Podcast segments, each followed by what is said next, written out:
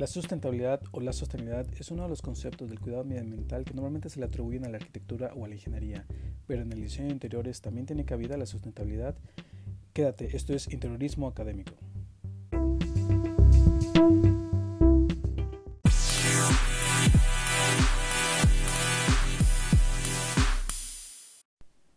Hola, ¿qué tal? Esto es Interiorismo Académico, un podcast que está pensado y diseñado para hablar de el interiorismo y si te gusta y te apasiona, como a mí, este pues bienvenido, bienvenida, este es tu podcast Interiorismo Académico.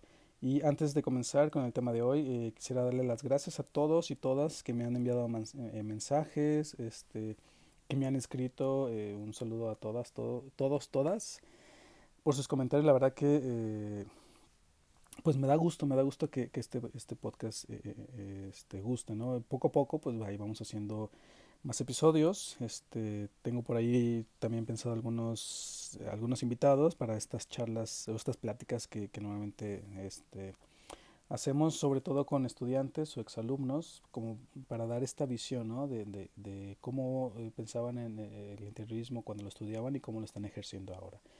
Y pues el tema de hoy el diseño interior sustentable, ¿no? Un tema eh, que eh, normalmente la sustentabilidad o la sostenibilidad, ¿no? Que, que, por ahí también hay el debate, ¿no? De cómo se debe llamar, si es sustentable o sostenible. Que bueno, no, entrar en este debate realmente, no, no es el, el, el, tema del podcast, sino más bien pensar en que eh, pues es un diseño ecológico, ¿no? O, o, o es un diseño de, que cuida o, o pretende minimizar el impacto en el medio ambiente, ¿no? Y que intenta cuidar o ser responsable, ¿no? Medioambientalmente hablando.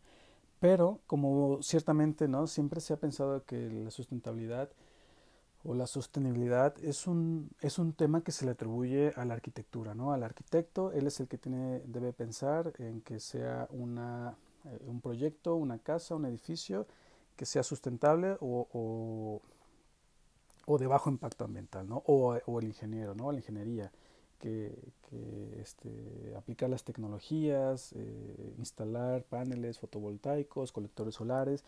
Normalmente se atribuye como este concepto al arquitecto o, al ingeniero, ¿no? Pero el interiorista, ¿en qué papel se pone? Evidentemente la sustentabilidad la podemos ejercer todas las profesiones, desde el contador, desde el administrador, desde eh, eh, el, maestro ¿no? en sus clases, todas las, las, profesiones, deberíamos estar pensando en la sustentabilidad como, una, mm, como parte de una ideología, ¿no? el cuidar el medio ambiente. ¿no?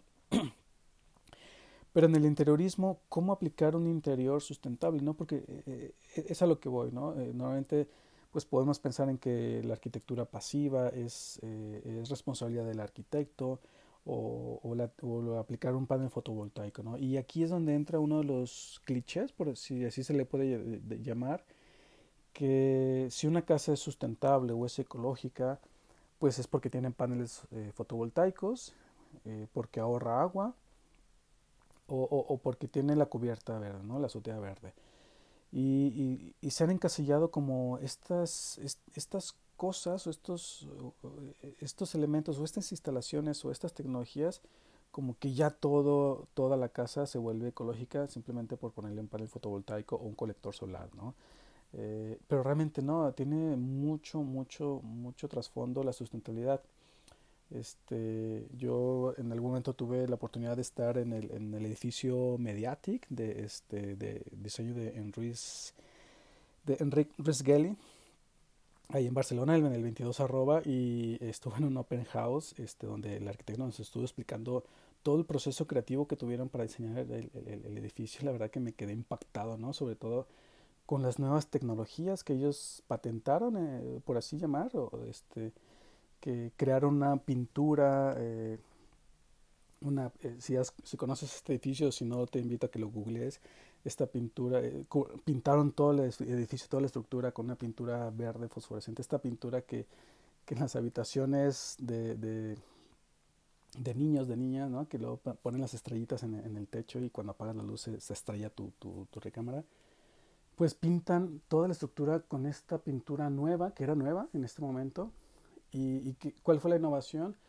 Pues que eh, se ahorraron el sistema de iluminación de emergencia, ¿no? ¿Por qué? Porque si, si había un apagón de emergencia en, eh, de noche, el propio edificio brilla, ¿no? Entonces ese brillo duraba, creo que nos contó que era alrededor de 30 minutos, eh, eh, donde el edificio brillaba por sí solo, entonces no necesitaba iluminación de emergencia, ¿no? Entonces se ahorraron todas esas lámparas de emergencia, eh, que van con baterías, este, se ahorraron el cableado, se, se, ahorraron un sinfín de cosas simplemente por pensar diferente, ¿no? Por pensar en esa, en esa pintura. Y es precisamente ese es el concepto, ¿no? Cómo podemos replantearnos nuestros proyectos en el interiorismo para minimizar el impacto en el medio ambiente, ¿no? Para contribuir a que la capa de ozono se regenere, para contribuir a, a, que eh, emitamos menos dióxido de carbono incluso pensando en la huella de carbono ¿no? de, nuestros, de nuestros proyectos.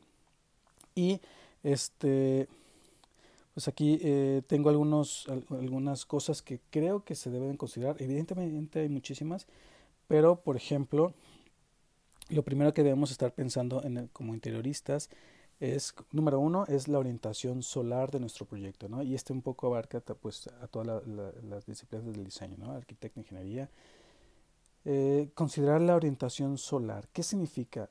Pues que debemos de tener un conocimiento de la trayectoria solar, que incluso este va un poco ligado al, episodio anterior de la iluminación natural, donde debemos de tener eh, la visión de cómo, cómo el sol, cómo la trayectoria solar influye sobre nuestro proyecto, ¿no? ¿En qué sentido? Bueno, que si tenemos un clima que es cálido, pues no debemos evitar que el sol entre en nuestro proyecto, ¿no? Entonces, si yo en mis clases así lo, lo, digo, ¿no? Los arquitectos dejamos estos errores en la arquitectura, no nos ponemos a pensar en la trayectoria solar a veces, o no lo corroboramos, o no lo sabemos hacer simplemente, y, y cuando habitamos nuestro proyecto, pues ya está haciendo calor y encima entra el sol al interior y, esto se calienta muchísimo más y hace muchísimo más calor, ¿no?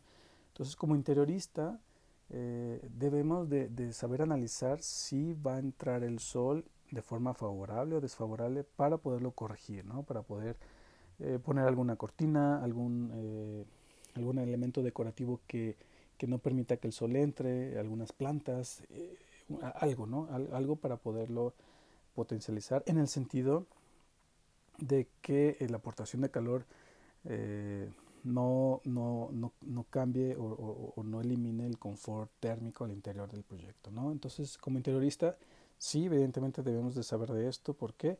Porque si tenemos que remodelar una oficina, remodelar una cafetería, saber cómo se va a comportar este proyecto conforme a la trayectoria solar. ¿no? Independientemente del sentido de la iluminación natural, de potencializar el ambiente de la mañana, del atardecer, en este sentido es el tema de la aportación, eh, de la aportación eh, eh, calórica, ¿no? o la aportación de radiación o, las aportaciones de calor que hay hacia el interior. Entonces eso lo debemos de tener muy en cuenta. Eh, un punto, eh, un segundo punto podría ser tener en cuenta poder realizar un diagnóstico bioclimático, es decir, un diagnóstico del clima. ¿Cuál es el clima específico que hace en este sitio donde estamos desarrollando nuestro proyecto? ¿no? Y no se vale decir, pues hace calor y, o, hace mucho frío, ¿no?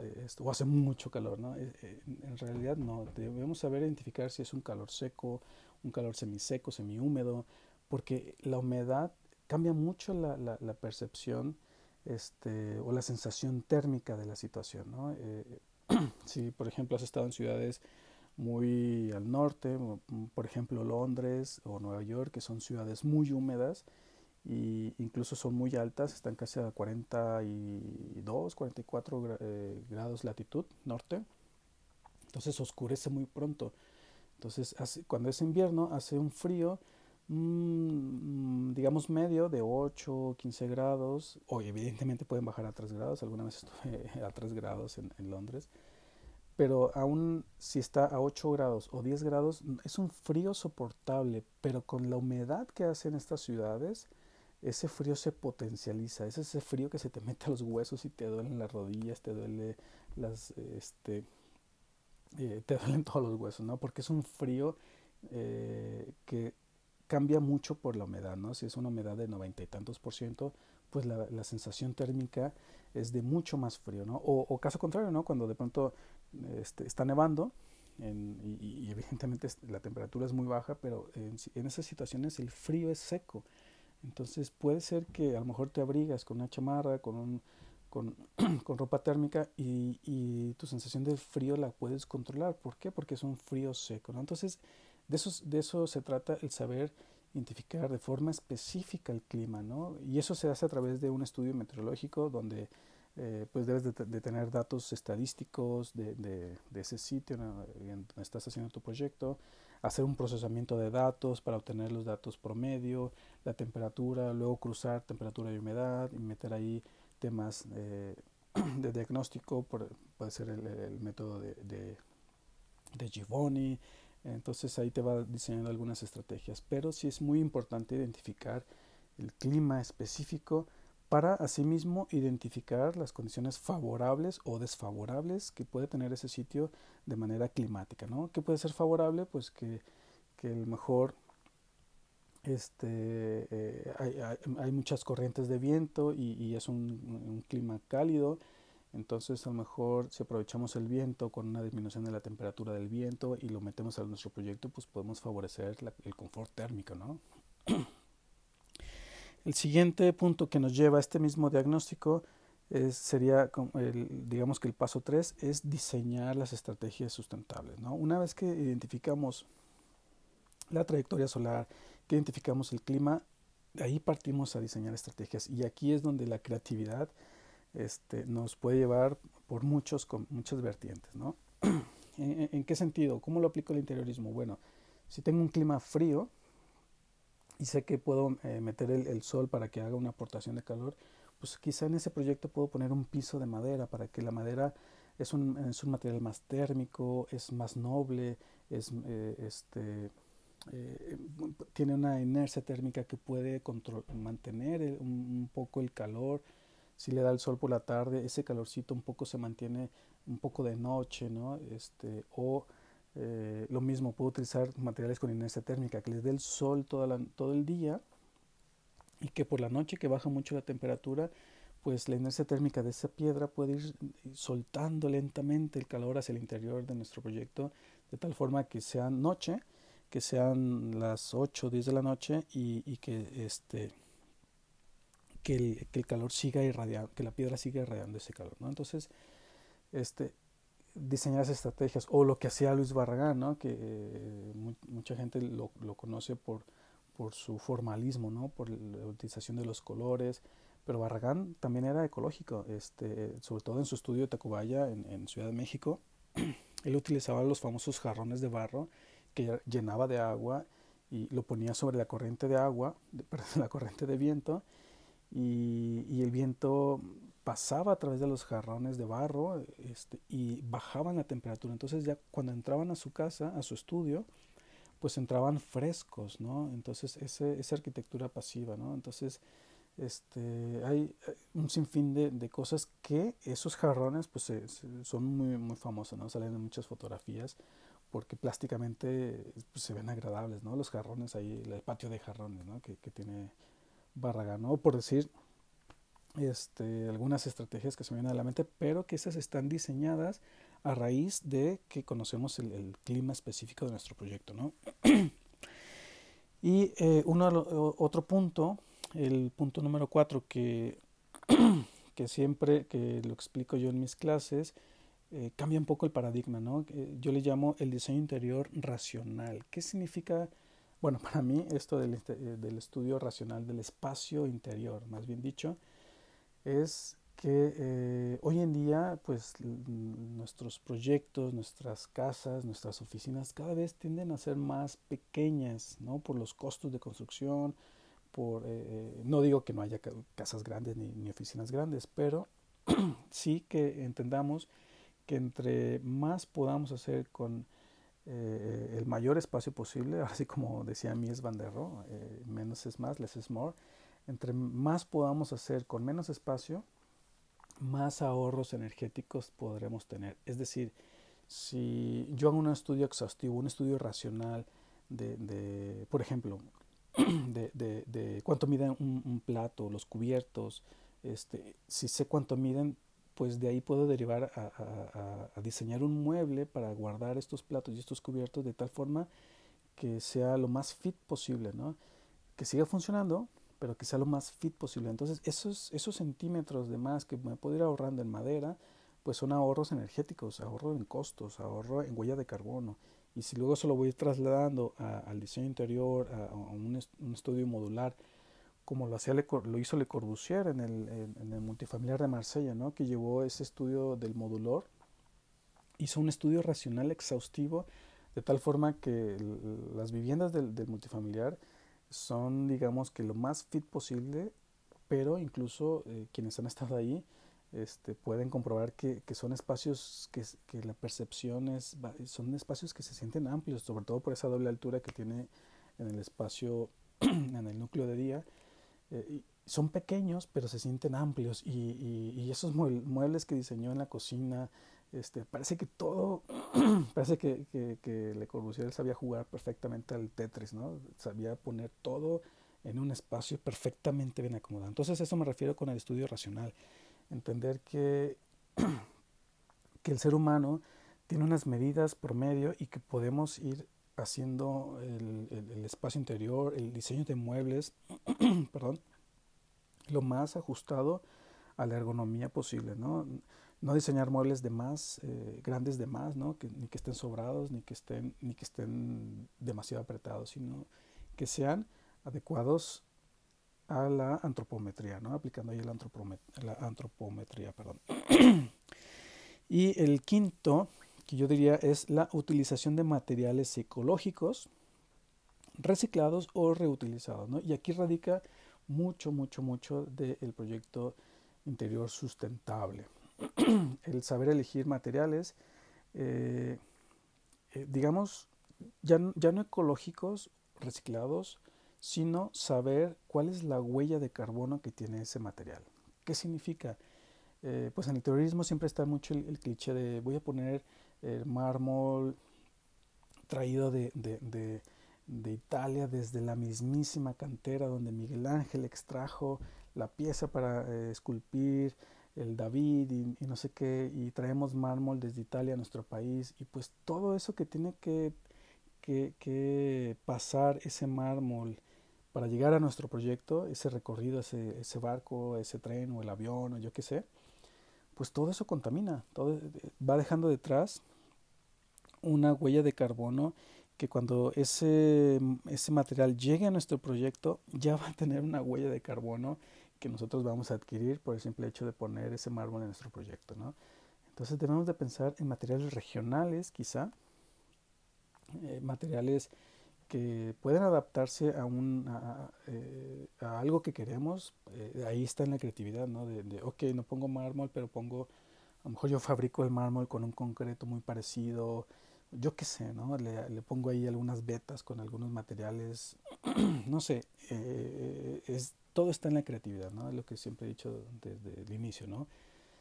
entender cómo podemos minimizar el impacto en el medio ambiente y, y mucho de, la selección de los materiales pues tiene mucho que ver, ¿no? O, saber si es, eh, hoy en día hay textiles de, de, de plásticos reciclados, este, hay de materiales biodegradables, ah, es decir, hay un sinfín de, de, cosas que ya tenemos como una cartera en el mercado, nuestros proveedores, simplemente es cuestión de buscarlos, ¿no? Buscarlos y intentar que, que, que el impacto medioambiental sea el mínimo, es decir, que la huella de carbono que nosotros estamos adquiriendo sea la mínima, ¿no?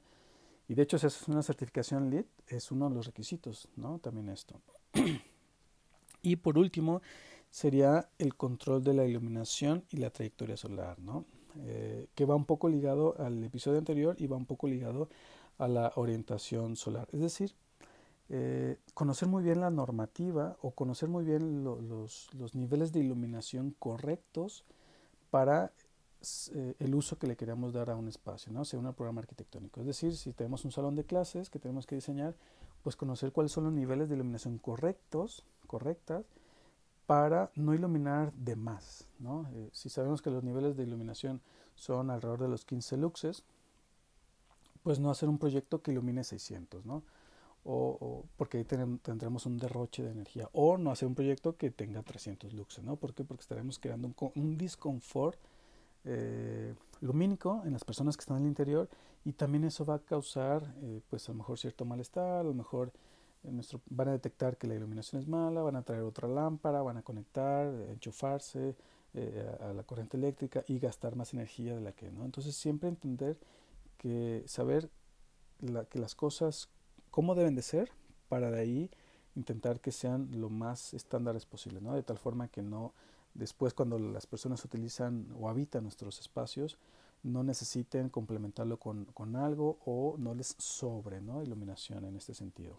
Entonces, también eso es uno de los factores, ¿no? Que, que, que a veces también por querer eh, tener iluminación eh, complementaria, iluminación de colores, eh, unos LEDs, unos spots que iluminen las plantas, las macetas, que el piso, unos, unos spots, unos empotrados en el piso, en los techos, en los muros, pues también eso va sumando mucho al, al consumo energético, ¿no? Entonces seguramente en tu país hay alguna normativa, alguna certificación o alguna ley que te marque los los el tope de consumo que tú puedes tener según tus metros cuadrados de construcción de proyecto. Revisa tus normativas en tu país y a lo mejor ahí este, encontrarás que existen estas, estas limitantes o estas recomendaciones para disminuir los consumos energéticos en el proyecto de iluminación artificial. ¿no? Entonces también debemos de tener muy, en cuenta eso. ¿no? Y pues bueno, recapitulando, eh, debemos de tener en cuenta el número uno, la orientación solar, Número dos, el diagnóstico bioclimático para, número tres, diseñar las estrategias sustentables o sostenibles. Número cuatro, sería entender el estudio racional del espacio interior, ¿no? Eh, eh, ni de más ni de menos. El quinto, la utilización de materiales ecológicos, reciclados o reutilizados. Y el número seis, el control de la iluminación eh, artificial y la trayectoria solar ¿no? en conjunto al confort lumínico. Y pues bueno, este ha sido el episodio de hoy, espero que te haya gustado con esta visión de cómo debería de ser o cómo debería plantearse un espacio interior sustentable o sostenible. O este, ecológico. Eh, evidentemente eh, puede haber muchísimas más estrategias, puede haber muchísimos más conceptos que puedes eh, atribuir o, o, incorporar a tu proyecto interior, pero el concepto siempre, el concepto de donde radica todo es cómo podemos minimizar el impacto en el medio ambiente con, en nuestros proyectos. Ese es el concepto básico. Si te planteas esta pregunta, créeme que eh, a lo mejor vas tus recomendaciones o tus proyectos van a tener más, más puntos de los que yo te estoy recomendando. ¿no? Y pues bueno, espero que les haya gustado. y ya saben, no, eh, no olviden eh, en mis redes sociales, suscríbanse. Estoy en Facebook, Instagram, eh, como Joao Beltrán con doble A. Eh, también en mi canal de YouTube, en Terrorismo Académico, donde pues ya les he dicho ¿no? que ahí tengo algunas clases, algunos videotutoriales que pueden servirles para eh, de, las clases que doy. ¿no?